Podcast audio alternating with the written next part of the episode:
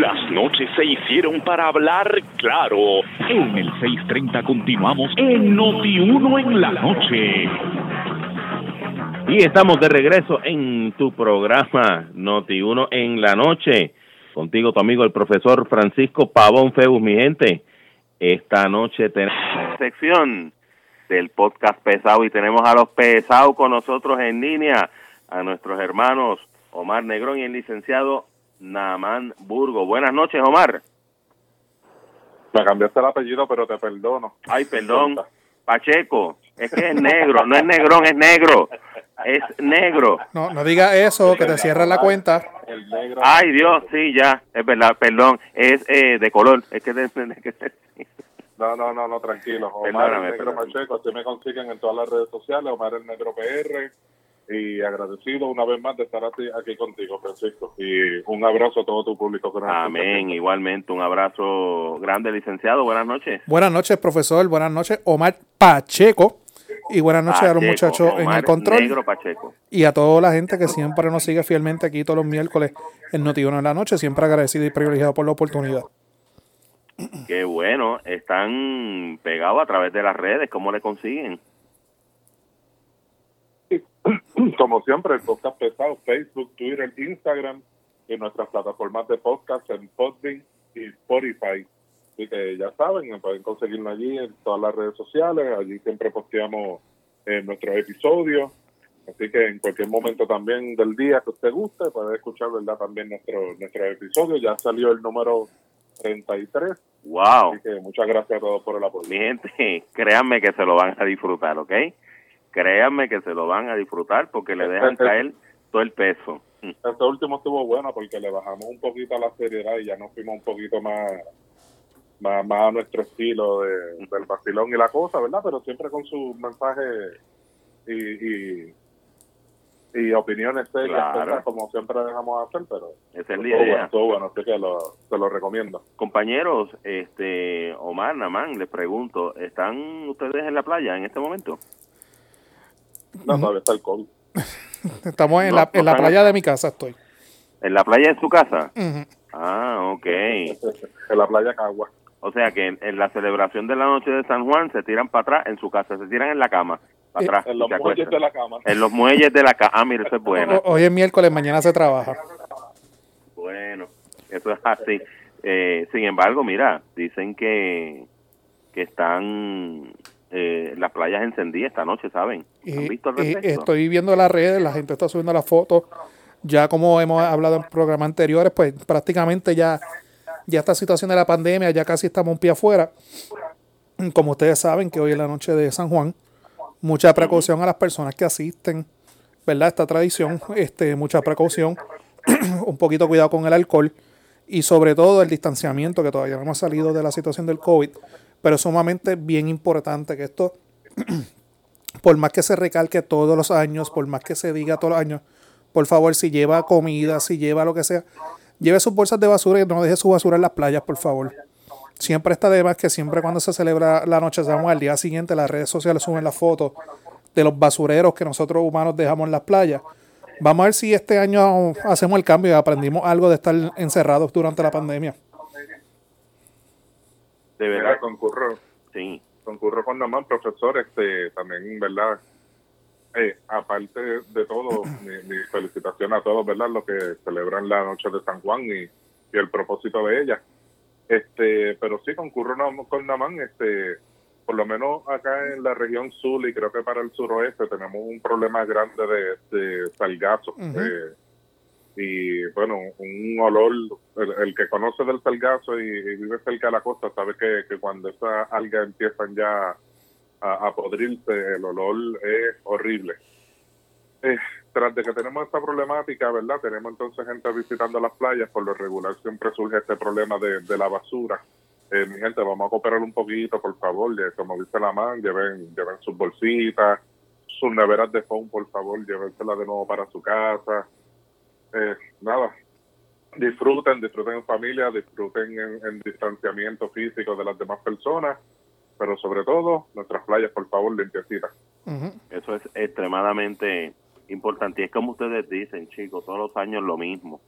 todos los años lo mismo y esos videos y esas fotos que ponen al otro día, pero son unas cosas, voy a usar la palabra, es asqueante de verdad lo que se ve. Lamentable, lamentable por demás. Esperemos que como ustedes bien dicen, ¿verdad? Eh, todo este asunto de la pandemia y demás nos haga como pueblo eh, ir recapacitando y que por favor vamos a poner de nuestra parte en todos los aspectos, eh, especialmente en esta noche de San Juan. Oiga, mi gente, cambiando un poquito el tema, eh, ¿tienen, ¿tienen luz ustedes también? ¿Tienen luz? ¿Sí? Hasta el momento sí. Hasta el momento sí. ok, ok. Recientemente, en lo que ha pasado recientemente con, con Luma, este, ¿qué han sabido al, al respecto? Bueno, yo... Yo sé que Luma les estuvo escuchando la semana pasada a ustedes. yo aprendí algo. Es la última vez que en este programa digo, voy a dar un consejo gratuitamente. No vuelvo. No vuelvo, no vuelvo porque yo tengo que pagar las deudas. Y a los que no recuerdan. Hay, que, facturar los consejos. Hay que facturar, hay que facturar, los consejos. no vuelvo. Ah, ok, ok. No Recuerda al, público soberano cuál fue el consejo que le dieron ustedes la semana pasada. La semana pasada estuvieron hablando sobre la situación de Luma y la situación de los municipios, donde los municipios querían, dadas las circunstancias que, hay, que o sea, se podemos estipular de que el Luma hasta el momento no ha dado pie con bola, este, que los municipios quieren crear sus propias corporaciones municipales para dar servicio energético dentro de sus municipios. Obviamente el Luna, este, Luma sacó un comunicado diciendo pues que no podían tocar, inclusive advirtió de acciones judiciales, criminales y civiles si así se hacían. Nosotros, pues, hicimos un llamado y le dimos un consejo y me acuerdo que las palabras fueron, mira, vamos a dar un consejo de amigos, vamos a hacerlo gratuitamente, primera y última vez que lo hago. y ya, comenzando esta semana, ejecutivos de Luma comenzaron a comunicarse con ciertos municipios para que los municipios, orientándolos y abriendo las puertas, por decir así, para que los municipios crean sus propias este, corporaciones municipales sobre servicio energético en sus pueblos. Entiéndase, el propio código municipal, que antes era la ley de municipio autónomo, pues le faculta a los municipios crear corporaciones públicas. Y los municipios, como ustedes saben, los alcaldes son los primeros en la línea cuando surgen este catástrofe atmosférico, temblores, huracanes, etcétera. Son donde los ciudadanos, donde primero ellos van a sus primeros auxilios y necesidades, y eso se demostró con la, con la pandemia, con los temblores y con el los huracanes. Dadas las circunstancias que ellos son la primera línea de combate, pues nosotros recomendamos que era lo ideal de que Luma entrara en conversaciones y entrara en diálogo, ya que no los tenían y por lo menos ya comenzando inicios de esta semana, pues salieron comunicados de que ya habían diálogo entre ciertos municipios y Luma Energy. Vamos a ver qué pasa con eso, pero que sea para bien. Bueno, pues entonces, licenciado, aquí hay que facturar, ¿oíste? Sí, pero dije que era gratis, la próxima vez no. no, pero muchachos, es que el beneficio que va a tener esto va a ser bien, bien, bien amplio, pero bueno, nada lo discutimos Este, oigan, es que, pues por supuesto, ¿verdad? Como tenemos la oportunidad de dialogar todos los miércoles, entre miércoles y miércoles, pues suceden una amplia cantidad de situaciones eh, y asuntos, ¿verdad? Completamente relevantes. Uno de ellos, y lo, lo hemos estado principalmente en el día de ayer discutiendo acá con los compañeros, pero claro, quiero la opinión pesada completamente de ustedes, es de esa resolución que emitiera el, el tribunal, eh, en el cual ordena paralizar, ordena a la Comisión Estatal de Elecciones paralizar la certificación de Ricardo Rosselló como delegado de esos que fueron elegidos, esos seis, para ir allá a Washington. ¿Delegado o cabildero? Bueno, es que en muchas ocasiones ellos han indicado que esa no es la palabra correcta, que es que son delegados como tal. De hecho, es lo que es lo que planteaba la, la ley, ¿verdad? Que creó esa elección especial. eh, pero entonces, eh, me imagino que habrán escuchado las expresiones de la abogada del el ex gobernador Ricardo Rosselló, quien hizo unas impugnaciones al, al respecto y trajo, ¿verdad?, este, varios argumentos, Rosana Soto Aguilú. Eh, y quiero su opinión pesar sobre este asunto, sobre esa eh, orden que diera el tribunal en el día de, ayer. ¿Piensan ustedes que finalmente eh, esto termina aquí? o si va a, continuar. ¿Ven a ustedes o prefieren a ustedes que efectivamente Ricardo Rosselló sea finalmente certificado oficialmente por la Comisión Estatal de Elecciones? ¿Cuál es su opinión pesa sobre esto? Dame, dame un brequecito, dame un turno de privilegio antes que Omar. Adelante, licenciado. Vamos a apelar a cada foro donde haya que ir, porque la razón no grita, la razón convence. Ahí está, compañera. Agua de faltó, faltó ah, agua de coco. Agua de coco. Eso faltó. contra el Estado lucharemos. Así que agua de coco es lo que hay. Ahí está. Mi gente, lo que están escuchando es a la licenciada Roxana Soto Aguilú, abogada del ex gobernador Ricardo Rosselló, en este asunto de la certificación por parte de la Comisión Estatal de Elecciones. ¿Cuál es su opinión, Pesa? Omar, tú que eres el duro el, pues electoral. Yo, pensaba que ese asunto se había muerto con, la cuestión del, del derecho al voto, ¿verdad? primero hubo, fueron, fueron dos situaciones. La de si eh, Ricardo y su esposa habían sometido, ¿verdad?, correctamente la solicitud de, voto ausente, whatever, y la situación de la elección. Yo, yo pensé que como que de momento había desaparecido el tema y yo dije, pues, quedó en nada. Eh, le aceptaron sus votos, eh, supuse yo que le habían aceptado, ¿verdad?, su, su domicilio, toda la cosa. Pues pensé que había quedado en nada, pero estoy bien sincero. eh, cuando veo cuando veo la noticia, pues me, me sorprendió y yo, mira, esto todavía, todavía está vivo. Pues nada, allí, allí simplemente hubo esta paralización de, de la jueza porque el tribunal tiene dudas del domicilio de Ricardo Rosselló. Hay, hay unas situaciones de que supuesta y aparentemente él intentó allá en, en donde está viviendo en Virginia que lo eliminaron del registro electoral luego de haber votado acá en Puerto Rico y un par de situaciones, ¿verdad? no, no creo que tengan tanto peso porque en el sentido de que eso era algo más de cuestión electoral en su derecho al voto. Ya en cuanto a su elección como delegado congresional, el issue es que la ley dice que tiene que ser o domiciliado en Puerto Rico o, o domiciliado en Washington DC y él vive en Virginia. Mi opinión, y es lo que yo creo que va a pasar, esto va a seguir por ahí para arriba en los tribunales, que es que Ricardo Rosselló quiere seguir empujando la cosa, que yo creo que tendría que hacerlo, ¿verdad?, para no tener otro golpe político en su contra. Yo creo que él va a tener que llegar al Tribunal Supremo y va se va a decidir lo que se decide siempre en todo este tipo de situaciones. El pueblo es el soberano, como usted dice. El pueblo decidió votar por Ricardo Rosselló, quedó segundo de cuatro que, que, podían elegir las personas, quedó segundo. El hecho, el hecho de su domicilio pierde peso porque él no fue un candidato que él solicitó ser candidato. fue, una, fue una nominación directa del pueblo que votó por él, a los, a los electores que fueron a votar ese día. No soy muy experto en la cuestión legal, pero ve, ya tenemos una jurisprudencia, ya tenemos unas cosas que nada más podrá entrar más adelante si se hablar de eso, que determinan lo que acabo de decir, la, la, el pueblo soberano, esa grandiosa palabra que tú usas mucho, profe, el pueblo soberano mandó, va a terminar en el Tribunal Supremo de seguro. El pueblo soberano mandó y eligió a Ricardo Rosselló.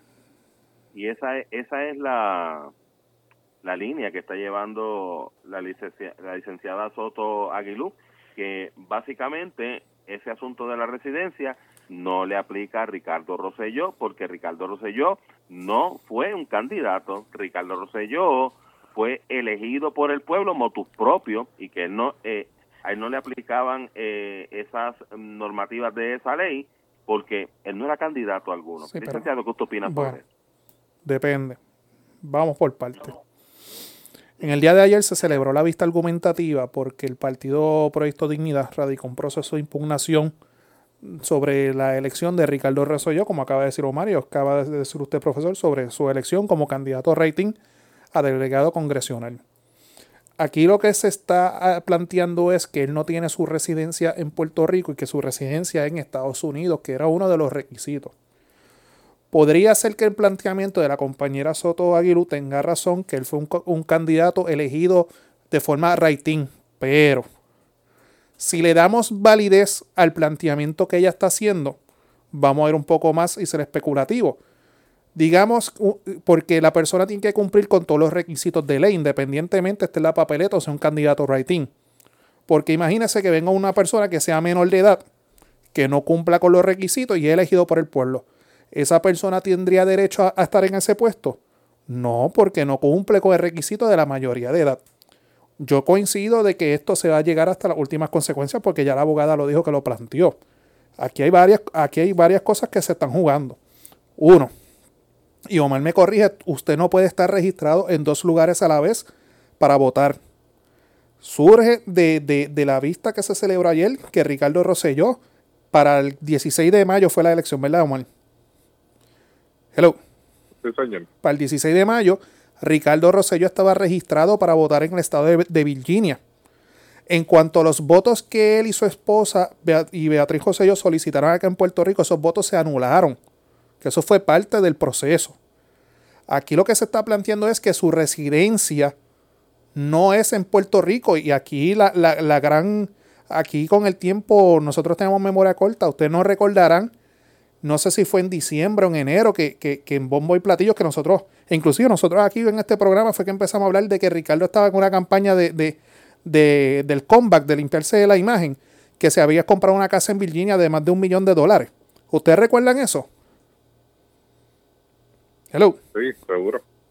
Él había adquirido, él había adquirido una propiedad en el estado de Virginia por más de un millón de dólares. Su estatus electoral es en el estado de Virginia para el 16 de mayo, en el momento electoral. Es claro de que él no era un candidato en la papeleta, pero para él poder ejercer el puesto donde fue elegido este, eh, democráticamente, porque todo el mundo va a decir, no, fue elegido por el pueblo, Independientemente usted haya sido elegido por el pueblo, usted tiene que cumplir con los requisitos de ley. Y pongo el mismo ejemplo. Imagínate que una persona que tenga 17 años sea la persona más simpática del mundo, hubiesen votado por él, la persona hubiese salido electa, pero saben que al final del día sigue siendo menor de edad. Y no puede ejercer ese puesto porque no, cumple, no cumple con el requisito. Te, voy, a, te voy a interrumpir un momento, Raman, y, y, te, voy a meter, te voy a meter un jab. Ajá. a rayete, prepárate. Vamos por ahí. Me, es que, es que me está me estás dando un ejemplo de, de la edad, pero ya tú estás en el aspecto constitucional. Ya, ya eso es diferente. Dame, dame otro ejemplo. No, no, yo estoy, yo estoy que tiene que cumplir con los requisitos de ley. Él tiene que cumplir, independientemente él sea un candidato a rating o no, me tiene que cumplir con los requisitos de ley como todos los demás como si fuese un candidato. Pero, pero las leyes, todas las leyes, o la gran mayoría de las leyes, tienen un inciso donde dice que cualquier parte puede ser eh, apelada en un tribunal y no te afecta el resto de la ley. Por eso es que la orden que emitió la jueza hoy, Rebeca de León, en el tribunal de primera instancia, y ella dice como medida cautelar, ordenó a la Comisión Estatal de Elecciones a no certificar la candidatura de Ricardo Rosselló porque para certificarlo me tiene que cumplir con los requisitos de ley. Y al sol de hoy él no me cumple. No los cumple. De que esto va a llegar a las últimas consecuencias. Pues por eso. De que él tiene derecho a apelar, de que él tiene derecho a llevar esto a las últimas consecuencias, tiene derecho. Pero la pregunta es, ¿cumple o no cumple? No cumple. Y si no cumple, no puede ejercer el puesto. Y la orden que bajó escrita de la juez Rebeca de León del Tribunal de Primera Instancia de hoy es que le ordena a la Comisión Estatal de Elecciones no me lo certifique hasta que este problema se resuelva. Acuérdense que esto es un injunction lo que aquí se está solicitando por parte del Proyecto de Dignidad y es una anulación de la candidatura de él. Y él puede ser el candidato rating y puedo poner cualquier otro ejemplo. Pero si tú no cumples con los requisitos de ley, no puedes ejercer. y, y te voy a poner otro ejemplo digamos que la persona cumple con, todo con, todos los con todos los requisitos de pero tiene antecedentes penales. Tú sabes bien claro que para tú ejercer un puesto público no puedes tener antecedentes penales. Aunque haya sido elegido democráticamente de candidatura a rating, no cumple con los requisitos, no puede ejercer el puesto. Por más carismático que sea, por más porcentaje de, de participación de votos que te hayas llevado eh, del público, aunque que sea la voluntad del pueblo, lamentablemente no cumpliste con los requisitos de ley. Y eso es lo que al final del día aquí se va a resolver. ¿Y qué, y qué juez del Tribunal Supremo se le va a ir en contra a un Rosselló? Ah, bueno, eso vamos a ver. Eso, eso fueron palabras. Te pareciste ahí a, a, a Edwin Mundo casi, casi ahora. Sí. Te, te faltó ser un poquito fañoso. pero, pero, ¿qué pa- pero ¿y por qué? ¿Por qué? No, diciéndome malas palabras. Mira, no se puede decir malas palabras al aire.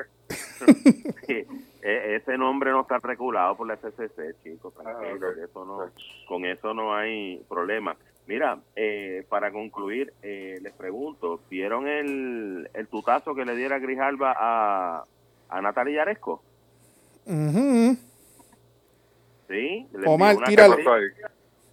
Omar. No, no, no. eh, no, eh, ahí, ahí levanto las manos. Perdónenme esa, no vi. ¿Qué pasó? Ah, ok. Cuéntame. Ok, ustedes saben que Natalia Yaresco es la, es la, por decir así, el, no quiero sonar despectivo en contra de ella, pero con, de la forma en que ella no, no- nos trató a nosotros. Mira, licenciado, tranquilo, que esto es pesado. Ella es la gestora de, de, de la Junta de Control Fiscal. Pues ustedes saben que ante la Junta de Con- eh, el nombramiento de ella está próximo a vencerse.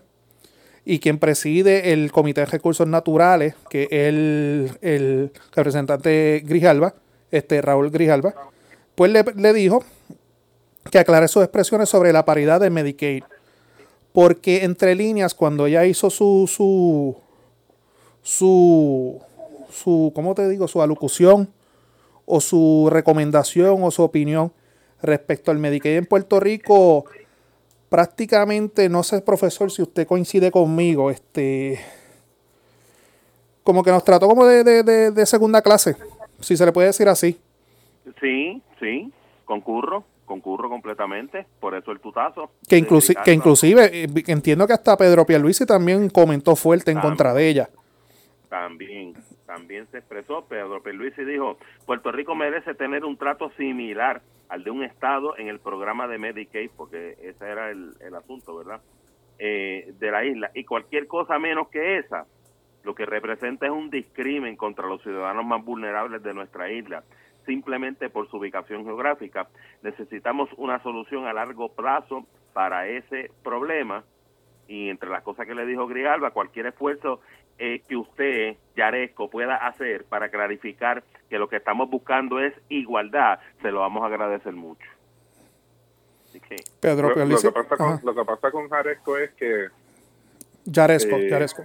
yo me, yo me sentiría yo me sentiría igual ella tiene el toro agajado por los cuernos vamos a hablar claro Eh, entonces que- eh, yo entiendo que ella se siente en una posición de, de dominación sobre las situaciones de Puerto Rico tan y tan grandes que sinceramente yo no sé si es que la mandan a, a según verdad lo que escucho que están explicando si la mandan a decir esas cosas o es de motu propio eh, ponerse en, en esa actitud realmente realmente eh, eh, en estos últimos mes o dos meses hem- hemos visto esta situación de, de la paridad y la igualdad a- hacia Puerto Rico más constante que, que en otras ocasiones. No sé si tienen la misma percepción. El, el- el caso de Vallejo. Este, ¿Cómo? El caso de Vallejo del, del, del Seguro Social Suplementario.